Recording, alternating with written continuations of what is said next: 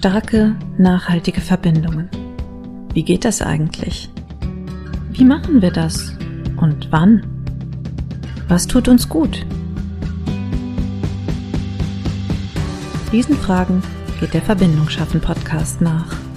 Mit Denken und Mitfühlen ausdrücklich erlaubt.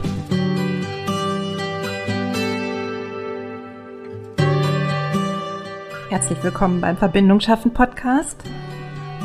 Jetzt haben wir schon die 23. Folge und weil ich ja meinem Rhythmus treu bleiben möchte, habe ich wieder einen Gast bei mir, eine Gästin heute wieder. Und zwar ist es Kirsten Mall. Und bei Kirsten, so wie ich sie kennengelernt habe, geht alles um die Verbindung zur Stimme, zur Haltung, zum Körper, zum Ausdruck. Und was genau sie macht, das möchte ich heute mit ihr besprechen. Kirsten und ich, wir kennen uns jetzt seit anderthalb Jahren, so grob. Wir haben nämlich gemeinsam ein Seminar belegt und dann haben wir uns da kennengelernt. Wir haben uns ein Zukunftsbild erschaffen. Also nicht gemeinsam, sondern jeder eins. Und äh, da haben wir uns getroffen. Hm, ein kraftvolles Zukunftsbild, das war damals der Plan, haben wir gemacht und jetzt arbeiten wir dran, das umzusetzen. Und um kraftvoll geht es eben auch bei Kirsten. Kraft der Stimme zum Beispiel. Und was ich auch gelesen habe auf der Website, ist so ein Kreisen auch um das Thema der erste Eindruck, weil ja die Stimme und das Aussehen häufig das ist, was wir als erstes wahrnehmen, wenn wir Menschen treffen. Und deswegen habe ich mich gefragt, kannst du dich noch erinnern, welchen Eindruck du von mir hattest, welchen ersten? Oh Gott, was für eine Frage. Was hatte ich für einen ersten Eindruck von dir? Ich kann mich erinnern, dass wenn wir diese Online-Meetings hatten, das lief ja alles, das war ja alles digital, online, per Video, Chat, dass wir uns gesehen haben, dass mir auffiel, dass ich gar nicht so mitteilsam war in der Zeit, dass ich ganz viel zugehört habe, verfolgt habe. Und ich kann mich aber erinnern, dass du durchaus sehr klar und präsent auf mich wirktest. Also, dass du ganz oft eine Meinung hattest, durchaus. Nicht zu viel, nicht nervig, nicht so eine Vielsprecherin, die zu allem und jedem was sagt, das überhaupt nicht, aber du warst für mich, ich hatte ganz schnell ein Bild von dir, weil du eben so sichtbar warst. Und ich kann mich erinnern, dass ich mir da in dem Kontext gar nicht so sichtbar vorkam, weil ich zu der Zeit eigentlich irgendwie ganz voll war von Eindrücken und so und das erstmal für mich mitnehmen wollte, was dort passiert ist. Ja, also straight, klar, das war so ein Bild, was ich von dir hatte auf jeden Fall. Das ist jetzt nicht das Schlechteste, nehme ich so mit. Und das ist ein bisschen witzig, weil kann natürlich auch einfach an meiner Wahrnehmung liegen, aber ich hatte das gar nicht, dieses Gefühl, dass du so weniger sichtbar warst. Ah. Aber das liegt vielleicht auch einfach daran, auf was wir schauen, weil ich natürlich auch immer gucke nach Leuten, die für mich interessant sind. Und ich kann das ganz offen sagen, es waren nicht alle in der Gruppe interessant. Also bei einigen dachte ich, ja, schön, dass ihr da seid, aber es wird nichts Längeres mit uns werden, keine starke Verbindung. Und bei dir war das nicht so. Vielleicht habe ich deswegen genauer hingehört. Man weiß es nicht. Ah. Aber das ist spannend, das ging mir ähnlich wie dir, denn irgendwann wurde angekündigt, dass es so Trios geben wird, also dass sich äh, aus der Großgruppe Kleingruppen bilden sollen, die sich zwischendurch connecten sollen. Und ich weiß, dass ich tatsächlich inständig gehofft hatte, dass du in, in, mein Trio kommst, weil ich dachte, boah, wir haben auch irgendwie viele Gemeinsamkeiten. Also das, was man schon mitnehmen konnte aus diesen Meetings, war, dass wir beide selbstständig sind, dass wir grob eines Alters sind, dass wir, glaube ich, einen ähnlichen Drive haben. Und ich hatte wirklich die Hoffnung, dass wir dann auch in eine Kleingruppe, in ein Trio kommen. Ja, weil ich da schon das Gefühl hatte, wir können uns ganz gut gegenseitig pushen, begleiten, wie auch immer. Das ging mir auch so. Aber schau, dann haben wir, was den ersten Eindruck angeht, schon mal die Basis geschaffen für eine gute Verbindung. Hat funktioniert. Witzig Stimmt. übrigens, ich hatte diesen Gedanken ja auch, dass ich gerne mit dir in so ein Trio kommen wollte. Hat ja funktioniert. Also da mhm. hat vielleicht schon die magische Wirkung des Zukunftsbilds ja vielleicht schon ihres dazu getan. Ich weiß nicht, ihren Teil dazu getan. Mm, aber so richtig aktiv geworden sind wir ja nicht. Also wir hätten ja auch einfach sagen können, hier, mit der würde ich gerne gehen, aber das war vielleicht einfach auch ein, so wird es kommen, das wird schon passen. Ah, das stimmt. Das stimmt jetzt, wo du sagst. Also irgendwie hatte ich das so wahrgenommen, wie ihr werdet zugeteilt. Wir haben schon einen Blick auf euch und es hat sich ja auch jedenfalls in der Öffentlichkeit niemand zu Wort gemeldet. Es könnte aber natürlich sein, dass manche hintenrum sozusagen auch ähm, Wünsche geäußert haben. Da bin ich auch gar nicht drauf gekommen. Aber du hast recht. Wir waren uns sicher, das fügt sich schon so, wie es sich fügen soll. Hat sich gefügt. Und wir sind ja auch ja. immer noch in Kontakt, auch regelmäßig. Ja. Und dann habe mhm. ich irgendwann gesagt, na ja, du musst eigentlich in diesen Podcast kommen, weil es ja auch um die Verbindung geht zwischen dem eigenen Thema und den, der Lebensgeschichte. Also ich schaue ja immer, woher, woher kommt die Begeisterung, woher kommen die Themen? Und dann schaue ich immer, welche Verbindungen werden geschaffen durch das Thema. Und dann habe ich mich bei dir gefragt, wann bist du denn zum ersten Mal auf die Idee gekommen, deine Stimme oder du hast eine besondere Verbindung zu deiner Stimme oder deine Stimme hat eine besondere Wirkung. Kannst du dich erinnern, wann, wann du auf den Trichter gekommen bist, dass das ein spannendes Thema überhaupt sein könnte? Ja, da habe ich schon öfter drüber nachgedacht, tatsächlich, wie es eigentlich dazu kam. Also meine Erinnerung ist, dass ich als Kind immer schon sehr gerne gesungen habe und ich erinnere mich an eine Phase, da haben wir in irgendeinem Familiengruppenurlaub mal teilgenommen. Da war ein Mädchen, das war nicht viel älter als ich und das konnte unheimlich toll singen. Und dadurch ist mir, glaube ich, bewusst geworden, dass es Stimmen gibt, die unheimlich toll sind, die unheimlich präsent und warm und schön wirken und ja Stimmen, die irgendwie nicht sonderlich hervorstechen aus meiner damaligen Warte heraus. Und genau, ich selber habe, wie gesagt, auch unheimlich gern gesungen und habe auf den Tag hingefiebert, als ich endlich Gesangsunterricht nehmen durfte. Damals hieß es nämlich, man sollte eher besser erst ab 15 Jahren anfangen, wenn der Kehlkopf ausgewachsen ist und so weiter. Und ich bin wirklich mit Schlag meinem 15. Lebensjahr dann losgetigert und habe eine ganz, ganz tolle Gesangslehrerin gefunden und habe an Stimmbildung teilgenommen. Und ich habe gemerkt, dass dieses mich also ich glaube, das ist eher unterbewusst passiert, aber ich habe es gespürt, so sollte ich es vielleicht sagen, dass mich das total geprägt hat in meinem eigenen Auftreten, in meinem, wie zeige ich mich, wie ist mein Selbstbewusstsein, weil sobald ich mich bewusst mit Stimme, sei es jetzt die Sprech- oder die Singstimme, auseinandersetze, dass ich automatisch an meiner äußeren und inneren Haltung arbeite. Also man steht gleich ganz anders, man atmet anders man artikuliert ganz anders. Und ich habe gemerkt, dass mir das unheimlich gut getan hat, so ja zu mir auch zu stehen, sichtbar zu sein, in mir zu ruhen, mir meiner selbst bewusst zu sein. Und das hat mich wahnsinnig fasziniert. Und dann kommt ja irgendwann das Alter, wo es so langsam in Richtung Berufswahl geht. Und da habe ich gemerkt, dass es zwei Sparten gibt, die mich sehr interessieren, nämlich eben die Menschen, wie die so ticken, also die Psychologie und gleichzeitig hat mich aber die Musik, das Auftreten und so weiter sehr interessiert. Und diese besagte Gesangslehrerin erzählte mir in irgendeiner Gesangsstunde, dass sie gehört hat, es gibt noch so eine andere Ausbildung, wo beides irgendwie enthalten ist, wo der künstlerische Part enthalten ist, als eben auch der persönliche und psychologische Part. Und den Weg habe ich dann eingeschlagen. Und das Künstlerische, also du hast ja nicht nur gesungen, du spielst auch, du spielst Klavier, ne? Mhm, richtig. Ja. Mhm. Und kannst du davon berichten? Also das ist jetzt vielleicht auch noch mal so eine ganz spezielle Verbindung. Also ich selber würde von mir sagen, ich kann überhaupt nicht singen. Ich bin dermaßen unmusikalisch. Ich kann kein einziges Instrument spielen. Also ich bin die, die immer Triangel und Klanghölzer musste in der Schule, weil ich nichts anderes konnte. Und ich finde es aber so toll, wenn Leute so eine Passion haben dafür und halt richtig was Schönes erzeugen. Erzähl doch mal ein bisschen davon, was, was du gemacht hast. Also du hast gesungen und Klavier gespielt und dann bist du auch in Bands aufgetreten, mit Bands aufgetreten, ne?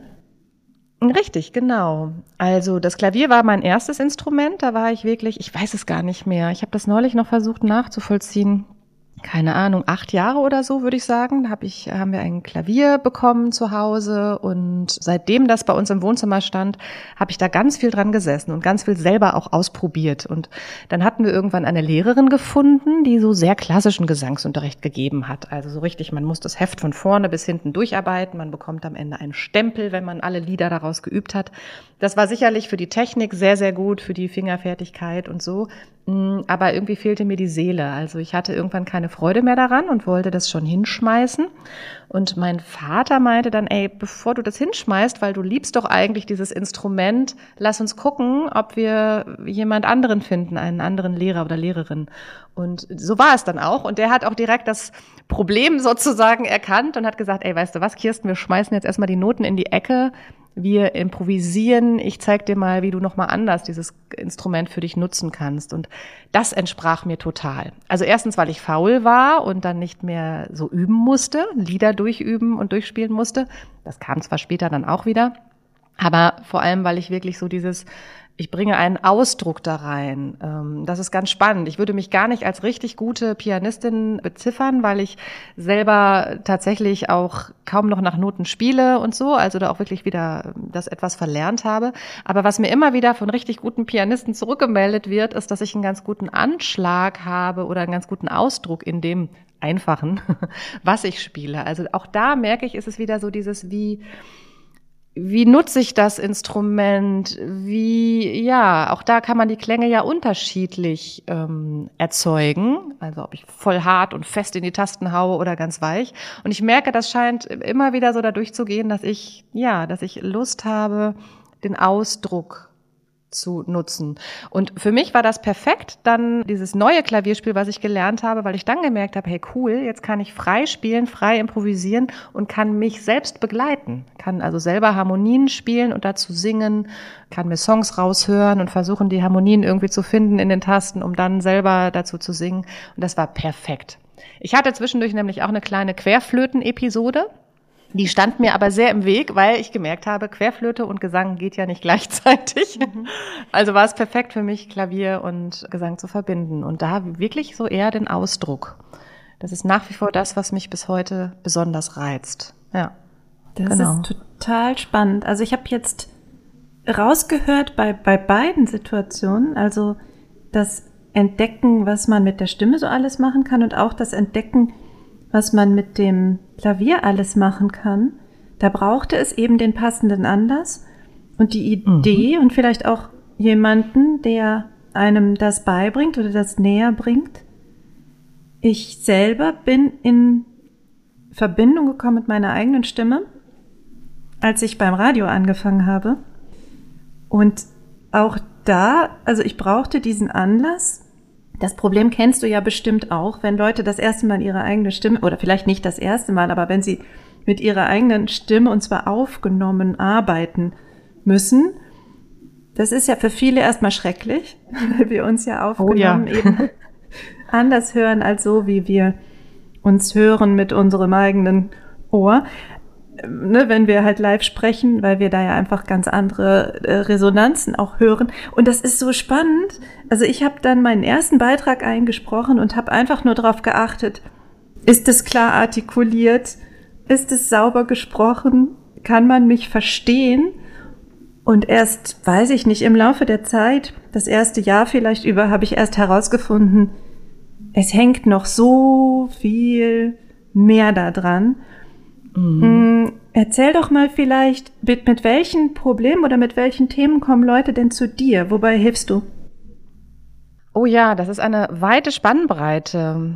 Also das ist ja tatsächlich manche, vielleicht greife ich das mal auf, was du gerade sprachst. Also manche, die irgendwie dann dazu kommen, ihre Stimme gezielter zu nutzen, sei es so wie du durch das Radio oder sei es als Dozent, dass sie zu Schülern, Studierenden sprechen oder dass sie merken, oh, ich ähm, muss hier in meiner Firma öfter mal Meetings leiten oder eine Rede halten oder so und die dann merken irgendwie kommt am Ende gar nicht das dabei raus, was ich mir gewünscht habe. Das heißt nicht, dass sie schon das klanglich analysiert haben, sondern dass sie merken, man hört mir gar nicht richtig zu oder ich werde häufig missverstanden oder ich ermüde sehr schnell mm, oder aber immer, wenn ich in diese kommunikativen Situationen komme und dann angesehen werde von anderen, werde ich wahnsinnig nervös. Also es sind so sehr unterschiedliche Momente, aber häufig haben die Leute ja, wie soll ich sagen, also man sagt ja, in der Regel macht man sich aus zwei Gründen auf, etwas zu lernen und das ist entweder die große Freude daran oder der Schmerz.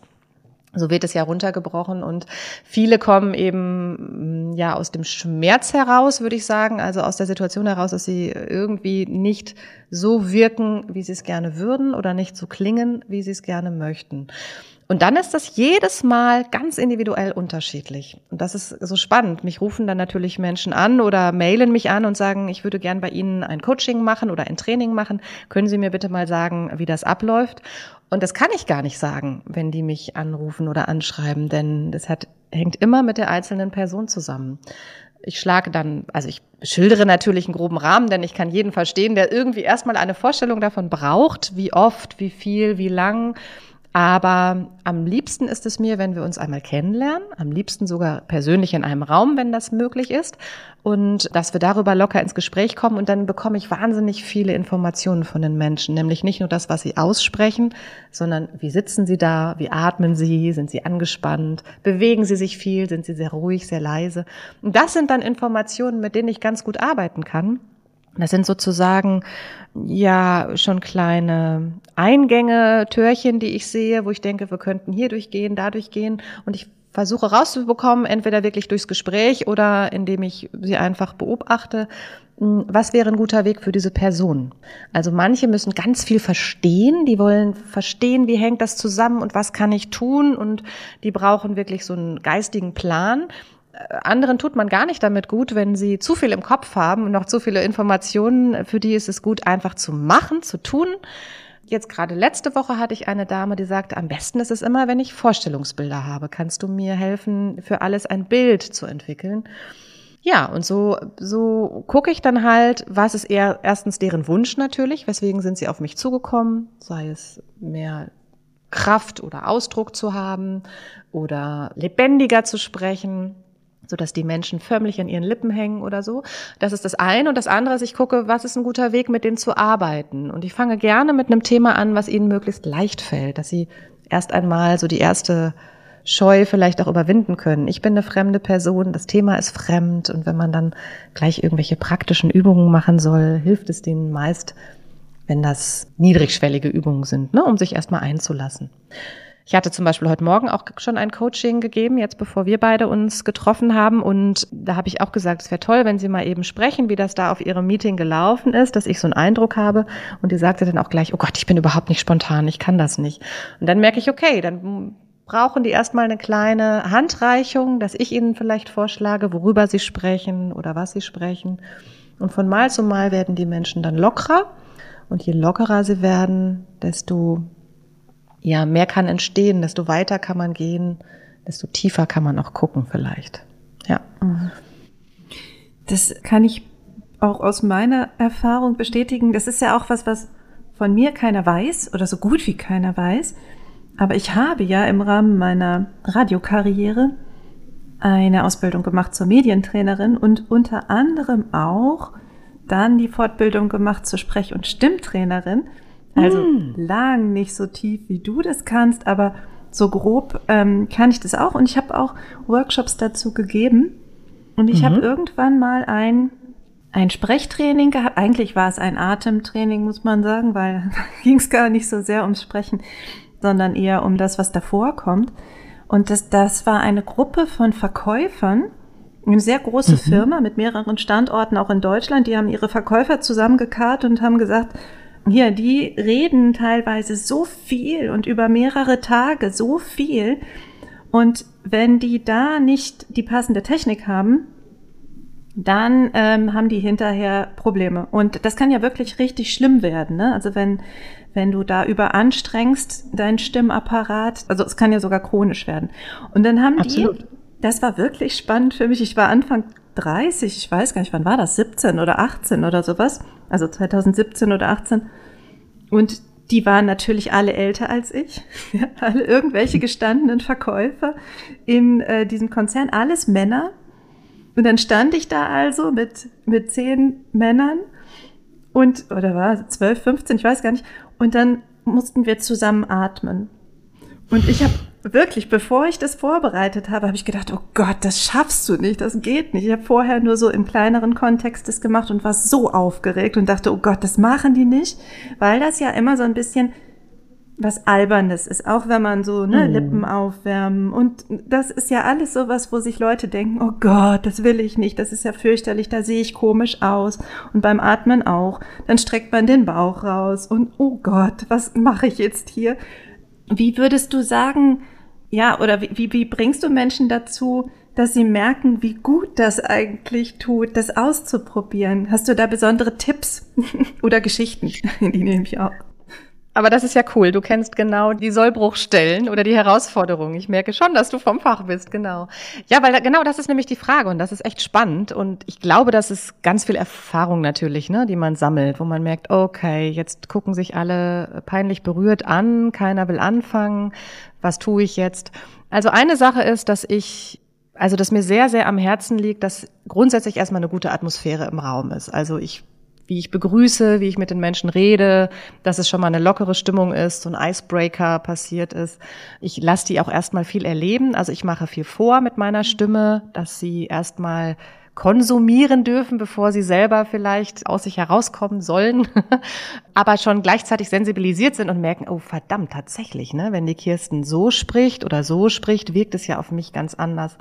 Hm, dann merken sie schon, ah ja, es lohnt sich aber doch dabei zu bleiben. Das ist ein spannendes und, und wirklich sensibles Thema, das sich anzugucken lohnt. Und so habe ich die erstmal schon mal, wie soll ich sagen, in ihrer Bereitschaft und in ihrem Interesse erreicht. Und dann fange ich zum Beispiel gerne an, erstmal mit Haltungsübungen, körperlichen Übungen, denn das geht noch. Also das ist noch nicht so genau, wie du sagst, wenn man komische Atemübungen, das ist schon für die sehr persönlich, oder wenn man den sehr genau auf den Mund guckt, das ist für manche auch schon sehr privat. Und äh, somit fange ich dann erstmal mit der Haltung an und man macht Übungen in sehr lockerer Atmosphäre. Und so pirsche ich mich immer mehr an die Themen ran, von denen ich weiß, die sind vielleicht sensibler, schwieriger. Aber inzwischen ist die Gruppendynamik so eine gute, dass die, dass sie dadurch schon viel mehr mitmachen. Oder wenn ich weiß, ja, bei dieser Übung ist das so. Manchmal benenne ich das übrigens auch. Dann sage ich, macht bitte zum Beispiel dieses Geräusch, ein langes beim Ausatmen. Und das finden die unheimlich komisch. Da staunt man, denkt, wieso, das ist doch nur ein F, was ihr machen sollt. Wieso, wo ist das Problem? Aber es ist tatsächlich, also es ist immer wieder so, bei jeder Gruppe. Das ist seit Jahrzehnten jetzt schon so. Und dann benenne ich das auch und ich sage das dann auch manchmal schon vorher oder ich lasse die erstmal eine Runde machen, beziehungsweise ja nicht machen, weil sie es dann nicht tun. Und sage, ich weiß, es kostet euch gerade Überwindung, aber ich erkläre euch, warum es so wichtig ist. Und dann erkläre ich da wirklich vor allem die Zusammenhänge. Dass da merke ich, da braucht der Ratio, manchmal der Verstand braucht dann ein bisschen Input, damit sie sich dann auch darauf einlassen können. Hm. Ja, also es ist genau das, was du sagst. Es ist immer so dieser Mix zwischen einer guten Atmosphäre. Ich mache jeden Quatsch mit, also ich lasse die nicht da stehen ne, und lasse die vortouren und ich beömmel mich darüber oder so, sondern ähm, ich be begründe, lasse die erleben, also, dass ich die Unterschiede vormache, wenn, wenn es so oder nicht so gemacht wird, dass die selber spüren, ah ja, es hat echt eine Relevanz und es bringt mich weiter. Und der Mix daraus, der lässt es eigentlich immer gut laufen. Also, ich kann mich jetzt gerade nicht erinnern, dass wirklich Menschen sich mal auch nur bei einer einzigen Übung verweigert hätten. Selbst wenn es Kongresse waren, wo ich oben auf der Bühne stehe und es eine riesengroße Menschenmenge ist, schafft man es dann doch, auch diese Übung mit den lustigen Geräuschen oder dem Lippensprudeln durchzuführen, gemeinsam. Ja. Ja, ja, ja. Also so Pferdeschnauben oder sowas. Also ich. Ja, genau, genau. Das ist eigentlich ja was total Tolles, wenn es alle machen. Es ist ja auch was, was ja. Machbares, ne? Aber, aber Lust, ja, ja, lustig, das fällt mir gerade ein. Ich habe dann selber mal bei einem Kollegen sozusagen, also die, wir kannten uns nicht, aber ich habe durch Zufall mitbekommen, dass da jemand auch so einen so einen Input, so einen Abend gibt, so einen offenen Abend zum Thema Stimme und Sprechen.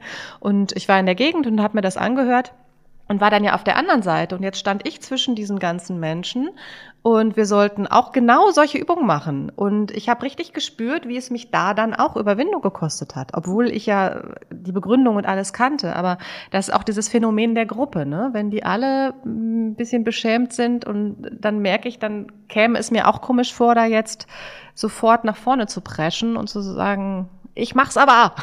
ich bin voll dabei. Also ich war da auch gleich viel zurückhaltender. Ich muss sagen, ich kann die Seite auch gut verstehen, die andere.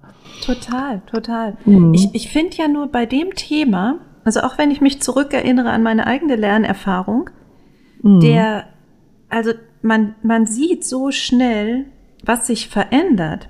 Ja. Also der Lerneffekt ist so riesengroß, alleine schon, mhm. wenn du die Leute, du zeigst denen einfach so einen Oberkörper und sagst, zeig mal das Zwerchfell. Und dann machen die so einen kleinen Kreis irgendwo hin, so einen winzigen Punkt, so ja, das ist da irgendwo so, da ja. Und dann, mhm. dann zeigst du denen und dann kommt so ein, was? So groß ist das? Ernsthaft? Und alleine das schon fand ich immer so beeindruckend, weil viele sich überhaupt nicht vorstellen können, was alles beteiligt ist überhaupt an dem bisschen Stimme, was da rauskommt. Und deswegen eben auch die Varianz in den Stimmen halt so groß ist, je nachdem, wie man diese Werkzeuge eben benutzt. Ne? Also es ist ja so viel mehr als Artikulation. Ich fand das immer beeindruckend, wie schnell die Leute merken, ah wow, das, ich kann ja wirklich da unten reinatmen. so. Ja, und das ja. macht was mit mir und ich habe auf einmal ein viel besseres Gefühl beim Sprechen. Ich fand das immer wahnsinnig ja, also, also so wie so ein Augenöffner und eben viel, viel schneller als zum Beispiel, wenn ich sage, schreib doch mal so. Da, das ist so zeitverzögert, der Aha-Effekt. Und mhm. ähm, deswegen mochte ich das damals auch sehr, diese Art von Training, auch wenn ich so nervös war. Also Wahnsinn. Ich hoffe immer, dass die ja, das, das nicht gemerkt haben. genau. Aber es ist genau das, was du sagst. Also das ist das Schöne, was ich so liebe, weil es passiert ja im Moment was mit den Menschen. Ne? Gut, manche bei der einen Übung mehr, manche bei der anderen mehr, aber in der Regel, wenn man ja mehrere Bereiche anschaut, ist für jeden immer etwas dabei. Was ich so für mich mitgenommen habe, sind genau diese zwei Dinge. Also das ist ganz spannend. Diese Frage, was beeinflusst Stimme? Und zwar in beide Richtungen. Also was du sagst, was hat alles Einfluss auf unsere Stimme? Das ist vielen ja gar nicht klar, dass wie ich sitze, wie ich stehe, wie ich atme, wie ich artikuliere, aber auch wie ich denke, ne? dass das alles Einfluss auf unsere Stimme hat. Das ist so das, was ich denen gerne mitgeben möchte. Und dann aber, was beeinflusst unsere Stimme in die andere Richtung, also was bewirkt sie dann auch? Und das lasse ich die auch erleben, wirklich. Ne? Also, dass sie selber merken, wenn ich so zu euch spreche oder anders zu euch spreche, habe ich eine ganz andere Wirkung auf euch. Und ihr merkt gerade selber, jetzt habt ihr keine Lust mehr, fühlt euch gelangweilt, jetzt seid ihr interessiert. Ähm, und darum hat das ja so viel Impact für die Menschen, dass ich, dass man sie eigentlich immer damit bewegen kann. Das ist wirklich schön. Also und vor allem direkt. Und der zweite Punkt ist, dass ich dann mittlerweile echt darauf achte, dass sie sich nach solchen Übungen auch diesen kurzen Moment nehmen, und ja, das klingt immer so esoterisch und so abgelutscht, aber dieses Nachspüren finde ich tatsächlich wichtig. Weil wenn man so da durchhasselt und sagt, und jetzt noch diese Übung und jene Übung und das noch, dann verinnerlichen sie gar nicht wirklich, was es mit ihnen eigentlich gemacht hat. Und wenn sie diesen kleinen Moment noch mitnehmen, dieses kleine Aha-Erlebnis, gehen die wahnsinnig bereichert da raus und dann ist es fast egal, ob du nur eine oder sieben Übungen mit denen gemacht hast, weil in jedem Fall was passiert ist und das ist das Schöne. Ist ja. ja alleine schon spannend, wenn man in seiner natürlichen Tonlage spricht. Mhm. Dann gibt es ja dieses Thema mit, ich kann nicht mehr, ich kriege keine Luft. Also was man beim Vortrag ja häufig hat, ne, dann ist ja bei vielen geht die Luft aus und dann wird so piepsig und gedrückt und ne, geht nicht mehr gut so. Uh. Aber wenn wir von unserem Urlaub erzählen, oder der besten Freundin irgendwie was erzählen, wir können stundenlang labern und da passiert mhm. ja gar nichts. Ne? Und alleine auch wieder denen das klar zu machen, zu sagen, wenn ihr das so macht, also über euer Thema, klar, und auch businessmäßig, aber in der passenden äh, Situation und in der passenden Stimmlage, dann könnt ihr nahezu unendlich sprechen, ohne da Probleme zu bekommen. Aber die zu finden ist ja auch immer spannend und sie dann zu halten ist noch mal spannender. Also das ist ja auch so ein Thema, was man für sich üben kann, aber was man eben auch mhm. vor anderen total gut üben kann. Machst du auch so, also ich habe mal so ein Präsentationstraining gemacht, wo meine Präsentation dann aufgenommen wurde. Mhm. Und um, um mir dann zu zeigen, wie ich aussehe, wenn ich präsentiere, mit Video auch, und habe dann Feedback darauf bekommen. Machst du sowas auch? Also, dass die Leute sich selber erleben, wie sie für andere sind? Auf jeden Fall. Also ich biete es nicht als allererstes an. Ich habe oft, wenn ich irgendwo in irgendwelche Firmen oder so kam, die schon mal ähnliche Trainings hatten, haben die mir auch erzählt, dass sie das immer sofort hatten. Und ich habe irgendwann für mich entschieden, wenn, wenn möglich, möchte ich damit nicht einsteigen, weil ich wie soll ich sagen, ich fände es schön, wenn die Menschen erstmal ihre Stimme, ihren Körper, ihre Atmung etc. als ihre Ressource erleben und nicht gleich mit dem Außen beschäftigt sind, wie wirklich auf andere. Natürlich ist das wichtig, uns ist uns das allen wichtig, mm, aber dass sie erstmal so ihren Körper wirklich erleben und wahrnehmen und fühlen und dann im nächsten Schritt mache ich das durchaus. Also manche bringen einfach schon Aufnahmen mit, weil die schon auf irgendeinem Kongress oder Meeting oder so sowieso gefilmt wurden und Aufnahmen haben oder wir nutzen das auch hier oder eben im Training, dass ich eine Videokamera dabei habe und das mit dem Beamer connecte. Ähm, ich nutze das schon auch, aber das ist ja quasi dann wie eine Fremdwahrnehmung. Also man nimmt sich ja dann von außen wahr und wenn möglich schule ich gerne erst einmal die Eigenwahrnehmung. Aber auch da ist es, kommt es darauf an, in welchem Stadium sozusagen die Menschen zu mir kommen. Manche sind ja wirklich schon sehr reflektiert, sehr weit, haben schon viel Ahnung und da lohnt es sich dann schon recht schnell auch damit nochmal zu starten, um wirklich so die kleinsten Nuancen nochmal rauszunehmen. Oder eben reine Tonaufnahmen. Aber es ist ja mittlerweile so leicht, auch dann gleich das ganze, große Ganze aufzunehmen, also gleich mit Bild und Ton. Und dann sieht man oft auch schon die Zusammenhänge, wieso die Stimme vielleicht so und so geklungen hat, weil man das an der Haltung nochmal erkennen kann. Es ist ja oft abhängig von der Spannung im Körper, von der Haltung, von der Atmung. Genau. Ja. ja. Und ich habe festgestellt bei mir, also der, der Trainer, der mir dann Feedback gegeben hat auf diesen Vortrag, das war im, äh, in der Uni, also im Rahmen eines Seminars an der Uni, Präsentationstrainings. Und ich habe mich nicht sonderlich gut vorbereitet, dachte, na, hm, kannst du sowieso, ist Teil des Seminars. Und der Vortrag war nicht schlecht, aber ich habe da gestanden und war so, also quasi eingesperrt. Ich habe mich nicht groß bewegt, also ich gestikuliere immer viel, ja, aber ich war, mein Körper war total steif. Und dann hat er mir das rückgemeldet und gesagt, du nimmst dir nicht den Raum, den du vielleicht brauchst. Und das war so spannend für mich. Ich habe lange darüber nachgedacht, was da passiert war. Hm, aber für mich dann eben auch ein Fall von Unsicherheit. Und wie das alles dann zusammenwirkt, habe ich doch dann auch in der Stimme gehört. Also ich habe die Aufzeichnung bis heute und gucke ah. manchmal nach. Also das ist auch für Leute, die schon mal was gemacht haben in dem Bereich ja immer wieder spannend. Wow, was war denn heute Absolut. los bei mir? Ja, Absolut, ja, ja. Ja, und genau das ist so, so spannend. Also man kann das ja immer in beide Richtungen nutzen, finde ich. Ne? Also dir wurde das Feedback gegeben, du nimmst dir nicht viel Raum und du merkst dann, wie es sich auf deine Stimme ausgewirkt hat. Und jetzt kann man ja entweder sagen, naja, ich möchte aber, dass du dich anders bewegst, weil das sieht irgendwie lockerer aus oder äh, weiß ich nicht was. Oder aber man nutzt aber auch die Haltung, um der Stimme Gutes zu tun. Ne? Oder kann man die Stimme auch nutzen, um der Haltung Gutes zu tun? Also ich finde es immer ganz spannend zu gucken, wie rum zäume ich das äh, Pferd auf. Es gibt ja viele Wege, die man da nutzen kann. Und da vielleicht auch über den, den, die Ressourcen zu gehen. Also da, wo sich der Mensch vielleicht schon ein bisschen wohler oder sicherer fühlt, zu gucken, versuch mal da was zu verändern. Ich, ich vergleiche das immer mit einem großen Zahnradsystem, als wir hätten wir ganz viele Zahnräder in uns. Eins steht für die Haltung, eins für die Atmung, Artikulation, Stimme etc. Und das Gute ist eigentlich egal, wo wir anfangen zu drehen, denn weil die alle ineinander greifen, dreht sich der ganze Apparat mit. Es entwickelt sich immer alles. Manchmal sollte man schon auf ein bestimmtes Zahnrad schauen, na klar. Also ist jetzt nicht so, dass man immer nur bei einem Bereich bleiben kann. Aber das Schöne ist, man kann erstmal so das Ganze in Bewegung bringen. Ne? Und ja, ganz spannend, wenn du für dich erlebt hast, ja, dass das in der Stimme hörbar war, dass du dich eingesperrt gefühlt hast. Ja.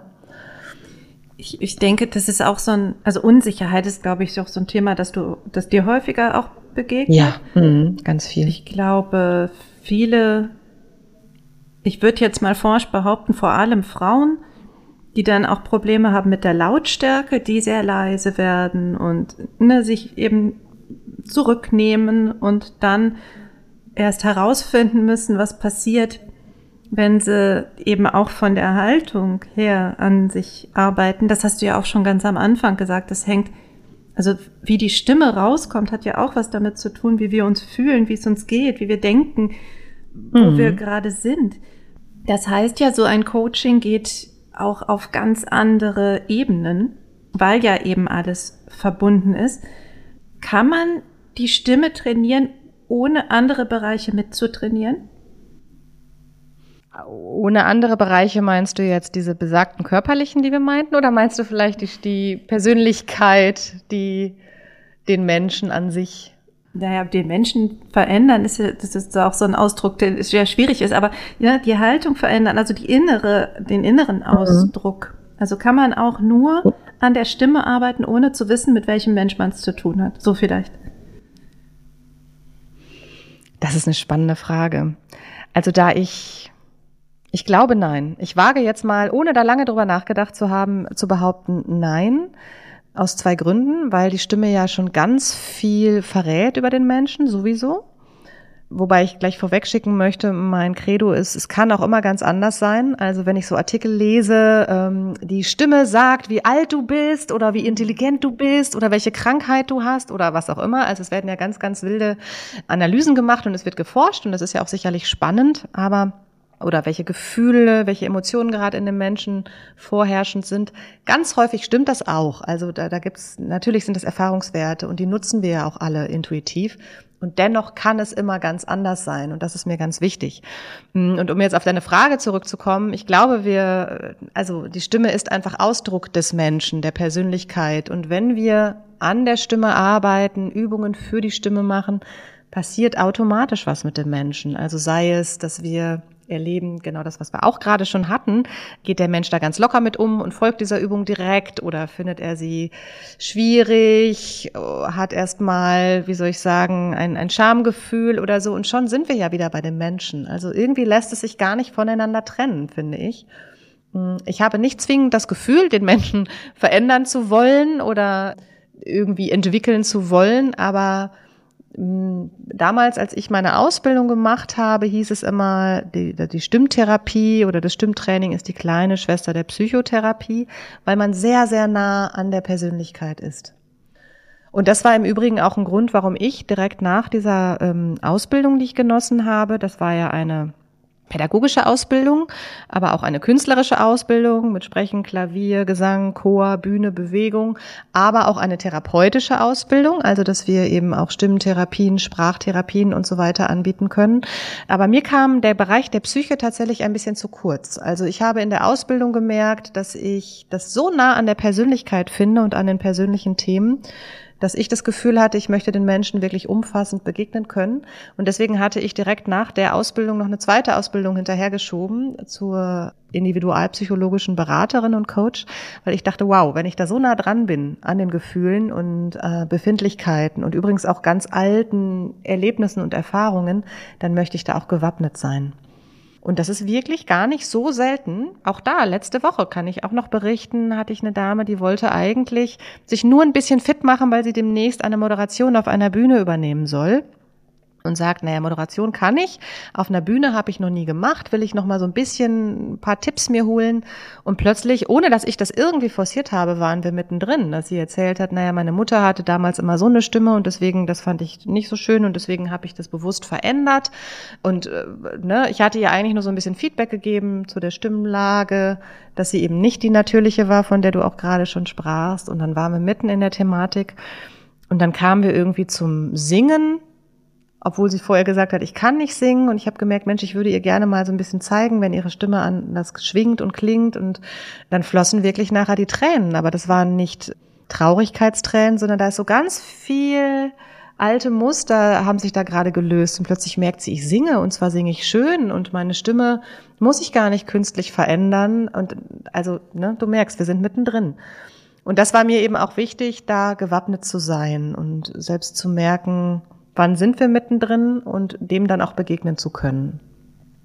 Ja, das ist wie beim ja. Schreiben auch. Das ist nicht mhm. einfach nur Schreiben. Also ja. Schreibdidaktik und Schreibratgeber, das ist immer nett, aber das ist der Ausdruck der eigenen Persönlichkeit und vielleicht auch, wenn wir unsere eigenen Geschichten erzählen, das sind ja Teile von uns, die wir da preisgeben und mit der Stimme vielleicht sogar noch mal mehr. Das ist ja auch was, dieses Phänomen Radio oder jetzt vielleicht Podcast bei mir eher, die Verbindung von der Stimme zum Ohr. Also die Leute haben uns ja jetzt im Ohr, wenn hm. wir hier miteinander sprechen. Ich glaube, das ist sehr viel intimer als, ähm, naja, zum Beispiel, wenn wir irgendwo jemanden auf der Bühne sehen oder so. Die meisten Leute hören Podcast ja über Ohr, Kopfhörer. Und die sind dann wirklich also wir sind da im Ohr direkt drin. Und ich finde das, das so spannend. Also es ist nochmal was ganz anderes dann doch als Schreiben oder als Text oder als was auch immer da noch sein mag. Da ist einfach die Stimme, sie geht in den Kopf direkt. Mhm. Und ich glaube, das macht diese besondere Wirkung und die besondere Verbindung dann eben auch aus. Man hat nochmal eine andere Idee von dem Menschen. Aber ja, auf jeden Fall, das ist das ist wie Therapie oder wie Persönlichkeitsentwicklung auch, wenn man daran Absolut. arbeitet. Ob jetzt ja. schreiben oder sprechen, ganz egal. Was ich mich noch gefragt habe oder was ich dich jetzt frage, so rum, sprechen wir anders, wenn wir alleine sind? Du meinst mit uns selbst? Mit uns selbst, ja, genau. Ah. Ja, tun wir tatsächlich. Also so Allgemeinplätze sind immer schwierig, ne? Mhm. Immer und ständig und so. Aber ich finde, man hört einen großen Unterschied, wenn wir auf Sendung sind. Ich nenne das immer auf Sendung, wenn ich darüber spreche. Also wenn ich jemanden vor mir habe, ein Ziel habe und jetzt sind wir beide ja auch nicht im gleichen Raum, aber ich sehe dich hier auf meinem Monitor und ähm, habe ein Ziel, wo ich meine Stimme hinsende. Und das hört man der Stimme an. Das ist wie so ein Spannungsbogen, der nach außen, der nach vorne geht, als wenn man so vor sich hin mummelt und denkt, ah ja, jetzt wollte ich hier gleich noch die Tasche packen und dann hole ich noch was aus dem Auto. Das mummeln wir mehr so vor uns hin. Und das andere geht auf Sendung. Und es kann uns aber passieren, dass wir manchmal mit Menschen sprechen, also offiziell auf Sendung sind, aber in Gedanken schon weiter überlegen, was wollte ich denn nochmal als nächstes sagen? Und dann merkt man richtig wieder auch quasi stimmlich ein Kontaktabbruch stattfindet. Weil die Stimme zeigt, verrät, oh, wir kehren uns gerade eher nach innen und überlegen, was sage ich als nächstes zum Beispiel oder oh je, jetzt habe ich doch wieder so schnell gesprochen oder was weiß ich. Also man ist mit sich selbst beschäftigt und es ist stimmlich tatsächlich hörbar. Also ich bin fest davon überzeugt, ohne jetzt auch da wieder repräsentativ sagen zu können, das ist bei 100 Prozent aller Menschen so, aber dass da ein großer Unterschied ist, ja. Dieses, ich spreche zu schnell, das mhm. ist auch was, was mir im Radiokontext ganz häufig begegnet ist damals. Mhm. Wir haben ja neue Redakteure ausgebildet und dann eben auch Moderationstrainings gemacht. Und viele hatten dann diese Idee von sich selber, das war viel zu schnell. Und wir machen dann ja das, wir machen ja sogenannte Airchecks, also wir hören uns dann die Aufnahme nochmal zusammen an, so dass du einen ersten Höreindruck schildern kannst. Also wir hören das gemeinsam, derjenige, der es ge gemacht hat, der es gesprochen hat, auch. Mhm. Und ne, sagen dann, okay, wow, das hat sich jetzt für mich so und so und so angehört. Und viele sagen dann, oh Gott, oh Gott, das war so schnell. Also so Eigenwahrnehmung wieder. Und mhm. wir haben im Aircheck dann meistens so eine Abfrage gemacht. Wenn da dann 15 Leute sitzen in dem Seminar und dann kommt so eine Abfrage, wer hat das jetzt als zu schnell empfunden? Und es sind meistens so zweieinhalb Leute. Woher kommt das, dass sich viele für zu schnell halten? Vielleicht besonders in so Vortrags-, Schulungs-, mm, Präsentationskontexten. Das ist auch lustig. Das ist, als wüsstest du, was ich heute Morgen alles mit der Dame da im Coaching gemacht habe. Das äh, war nämlich genau ihr Thema. Sie hatte neulich ein wichtiges Videokonferenz-Meeting, wo sie einen längeren Input hatte und auch meinte, boah, ich muss unbedingt was an meinem Tempo tun. Und sie hatte eine Aufnahme dabei und dann haben wir gemeinsam rausgefunden, das Tempo ist nicht das Thema. Mhm. Genau, deswegen wirklich eine spannende Frage. All, wobei es trotzdem möchte ich kurz dazu sagen, wirklich viele Menschen gibt, die tatsächlich sehr, sehr zügig sprechen. Ne? Also das ist ja das Tempo entsteht ja durch ein inneres Tempo. Und wenn wir sehr aufgeregt sind und unser Puls auch erhöht ist und die Atemfrequenz erhöht ist, dann haben wir eine andere innere Uhr. Und wir sprechen in der Regel in Relation zu unserer inneren Uhr und merken deswegen in dem Moment gar nicht, dass es so schnell ist. Und wenn wir dann mit Ruhepuls auf dem Sofa liegend uns nochmal die Aufnahme anhören, kriegen wir schier einen Schock, weil es dann ein ganz anderer Puls ist, also eine andere innere Uhr. Aber das heißt ja nicht, dass das, was wir auf dem Sofa empfinden, das Richtige ist. Denn es ist ja auch immer eine Frage, in welcher Situation waren ich und die Zuhörenden da. Und vielleicht brauchten wir genau dieses knackige Tempo. Ne? Also deswegen finde ich das Tempo auch immer so eine relative Frage. Jetzt aber auf die Antwort, auf deine, warum haben wir oft das Gefühl, ich habe jetzt zum Beispiel bei der Dame vorhin wahrgenommen, dass sie ganz viel loswerden wollte, ganz viel sagen wollte. Und gerade dann, wenn man zum Beispiel auch kein Live-Publikum hat, und das ist ja beim Radio ähnlich, kann man Pausen auch noch weniger ertragen und man neigt dazu, schon weiterzudenken und was will ich als nächstes und so. Und man macht sich selbst einen inneren Druck und versucht die ganze Zeit Gedanken weiterzuspinnen, weiterzusprechen, was muss noch gesagt werden. Sie jetzt in dem Fall hatte dann auch noch die Uhr im Blick, dass das alles stimmig ist. Und das hat innerlich in ihr ein wahnsinniges Tempo erzeugt, eine wahnsinnige Dichte an Informationen. Und darum hatte sie das Gefühl, sie hätte rasend schnell gesprochen. Und letzten Endes war es in ihrem Fall tatsächlich nicht so, sondern diese Gedankenflut war sehr, sehr erhöht. Was sie allerdings gemacht hat, um noch um auf, auf ein sprecherisches Detail zu kommen, Sie hat die Melodie immer nach oben beendet, also sie hat das alles aneinander gefädelt und obwohl da gute Pausen waren, war es immer wieder so, dass sie das Gefühl vermittelt hat, da kommt noch was und noch was und dann fängt man auch an, unsinnig zu sprechen, weil man sich selbst unter Druck setzt. Ich habe ein Zeichen mit meiner Stimme gesetzt, dass noch etwas kommt. Also muss jetzt noch was kommen. Aber ich habe nichts mehr, oh Schreck. Und dann wird das werden, drehen sich die Gedanken noch schneller.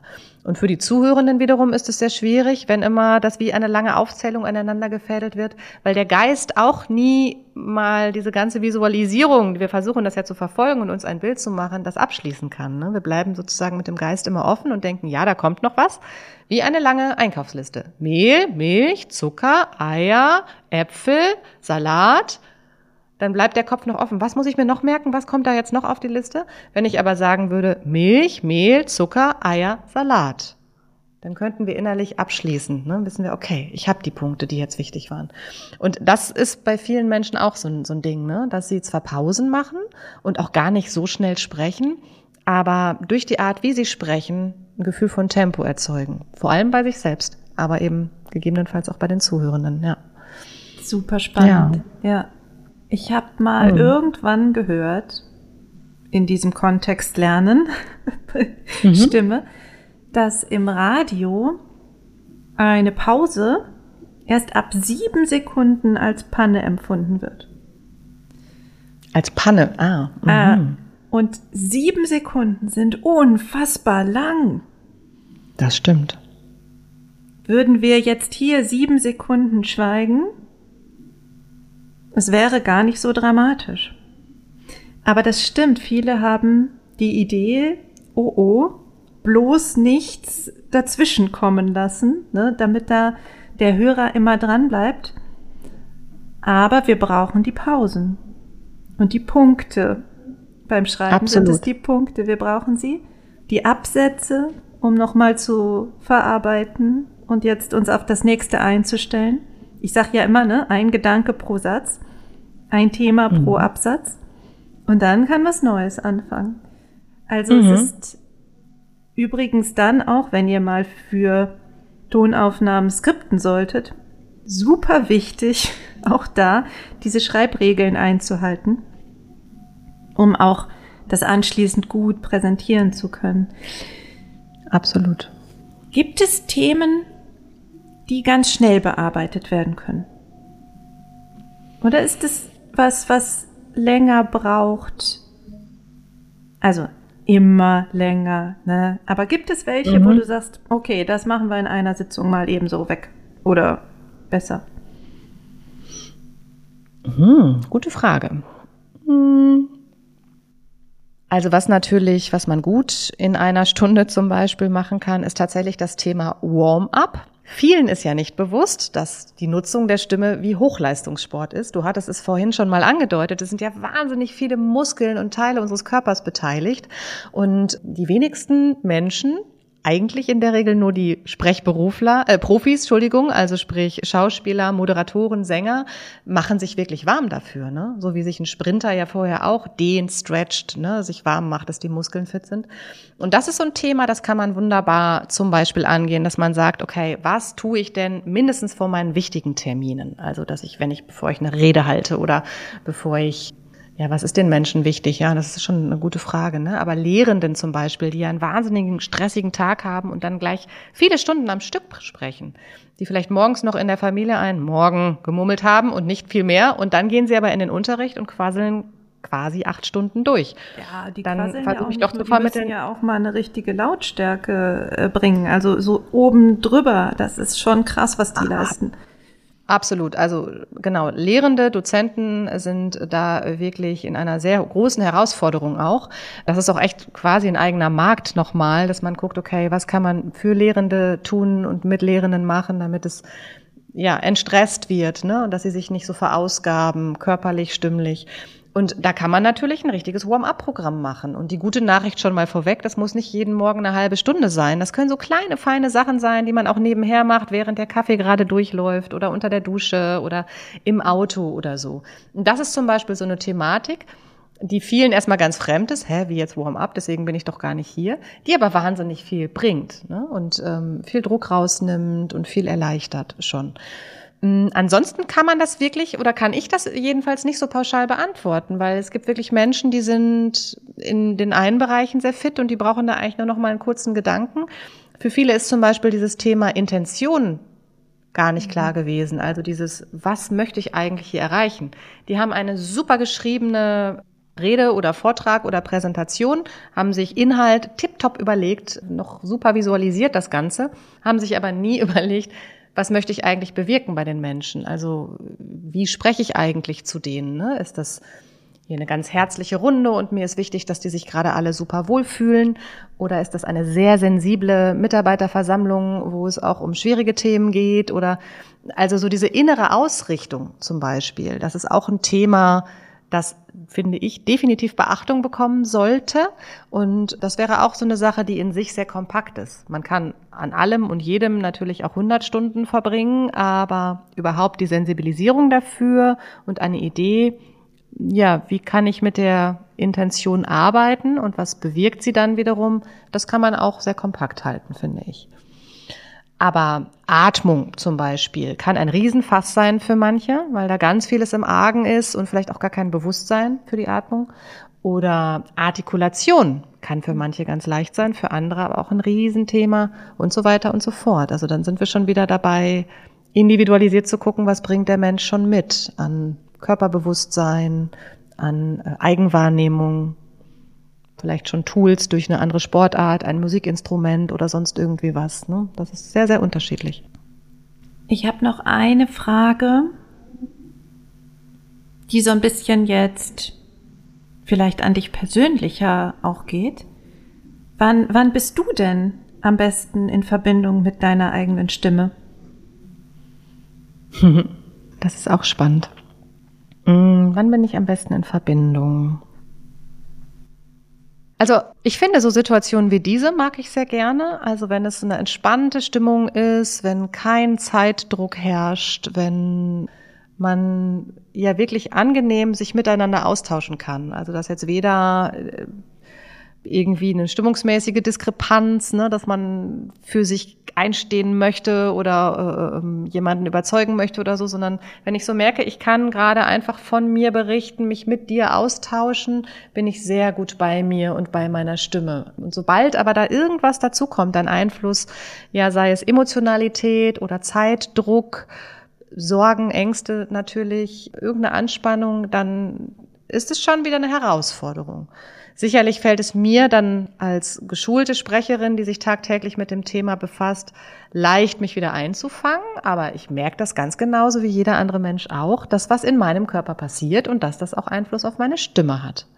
Und so auch beim Singen, weil das war gerade mein zweiter Gedanke. Ich bin bestimmt auch, wenn ich, während ich für mich selbst singe, gut bei mir und bei meiner Stimme. Aber die ist so unfassbar verräterisch. Und wenn ich zu sehr will, dass das jetzt cool klingt, dann ist es eigentlich der Moment auch schon wieder vorbei. Weil dieses zu sehr wollen ja schon wieder eine Form von Spannung in mir ist, die den freien Klang schon wieder verhindert oder eindämmt. Ne? Also deswegen einen guten Flow zu haben, ist eigentlich der beste Moment. Und sei es ein Gesprächsflow, Gedankenflow, bestimmt auch wie beim Schreiben oder halt ein Musikflow, ein Gesangsflow. Das sind die schönsten Momente. Also wenn ich nicht unterspannt, nicht überspannt bin, sondern gerade richtig schön bei mir in Balance. Ah, aber das ist schön, dass du sagst, das hier ist so eine Situation, das gefällt ja. mir gut, das freut mich, dann habe ich da einen guten, guten Job gemacht. Was tust du denn, wenn du merkst, dass du gar nicht gut in Verbindung bist? Mhm. dann schaue ich tatsächlich, was wäre jetzt für mich ein guter Einstieg. Also quasi das, was ich mit meinen Coaches tun würde, schaue ich dann auch für mich. Also manchmal sind das vielleicht ich nenne es jetzt mal Äußerlichkeiten, so wie, ja, so wie ich hier gerade sitze oder hänge, kein Wunder, Kirsten, dass das ne, nichts ist, dass ich irgendwie auf meine Haltung oder so achte oder ähm, vielleicht erstmal wieder in Ruhe atme, weil ich merke, ich bin, meine Atemfrequenz ist erhöht, ich bin ein bisschen aufgebracht. Also das wäre die eine Möglichkeit, dass ich da gucke. Oder eben natürlich auch emotional zu schauen, fehlt es mir gerade an was, ne? Bin ich zu sehr in Aufruhe, fehlt mir Schlaf oder so, also dass ich auf der Seite schaue.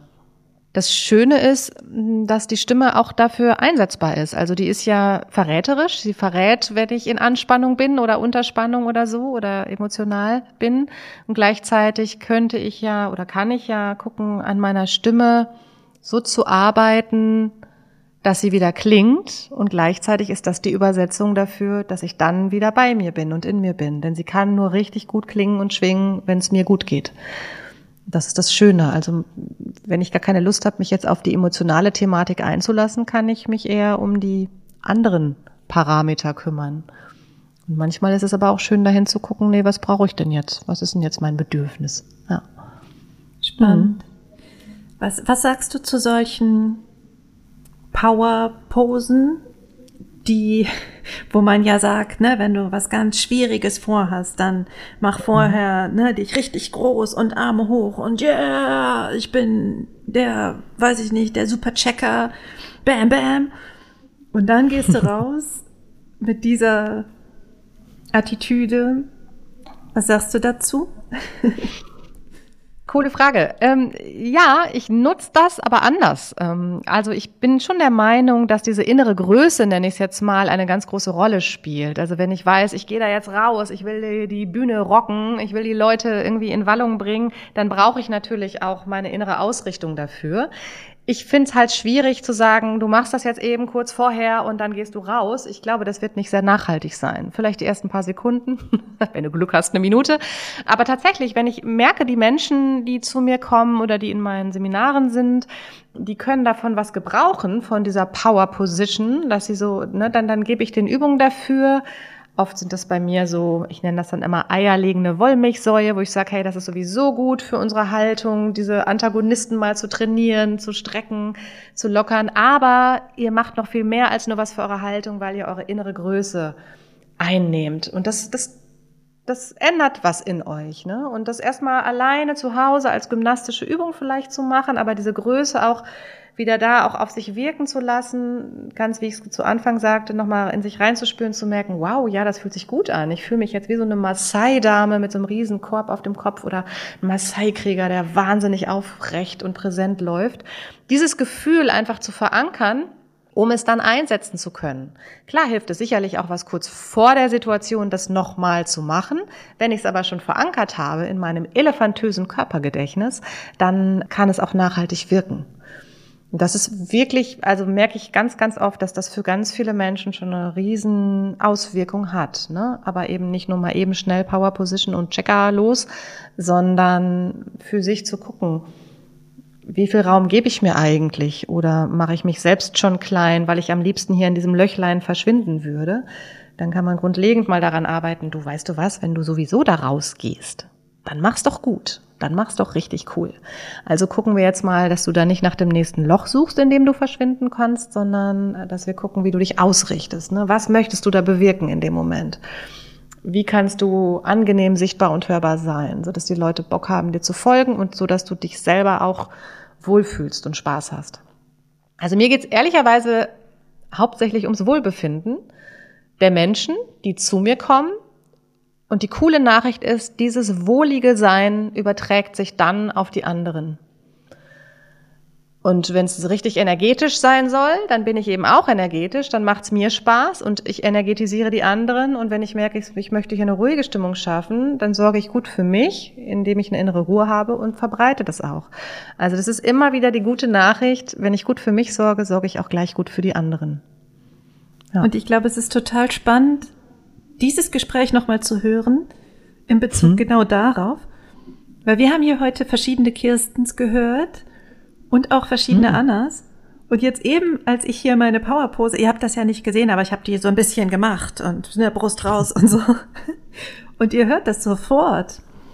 Und auch Kirstens Antwort, ich habe danach nämlich darauf geachtet, wie du reagierst, war auch viel mehr Power drin als in dem Gesprächsteil vorher. Also vielleicht spult ihr noch mal zurück und hört noch mal rein. Das ist dieses Übertragende und das ist das, wo ich häufig höre, es ist so schön, Anna, wenn du von deinem Thema sprichst. Man hört deine Begeisterung. Mhm. Und die ist ansteckend. Und das ist mhm. was, was ich so gerne auch in die Welt bringen möchte mit dem Schreiben, weil man kann das auch in die Worte reinlegen. Und deswegen, da ist wieder unsere Verbindung, Kirsten. Wir machen eigentlich gar nicht so verschiedene Sachen. Wir machen, dass die Leute sich gut fühlen mit ihrem Ausdruck und mit dem, was sie in die Welt bringen wollen. Und dann überträgt es sich auf die anderen. Und da sind wir, schließt sich quasi der Kreis zu dieser Folge. So habe ich mir das vorgestellt. Mein Gott.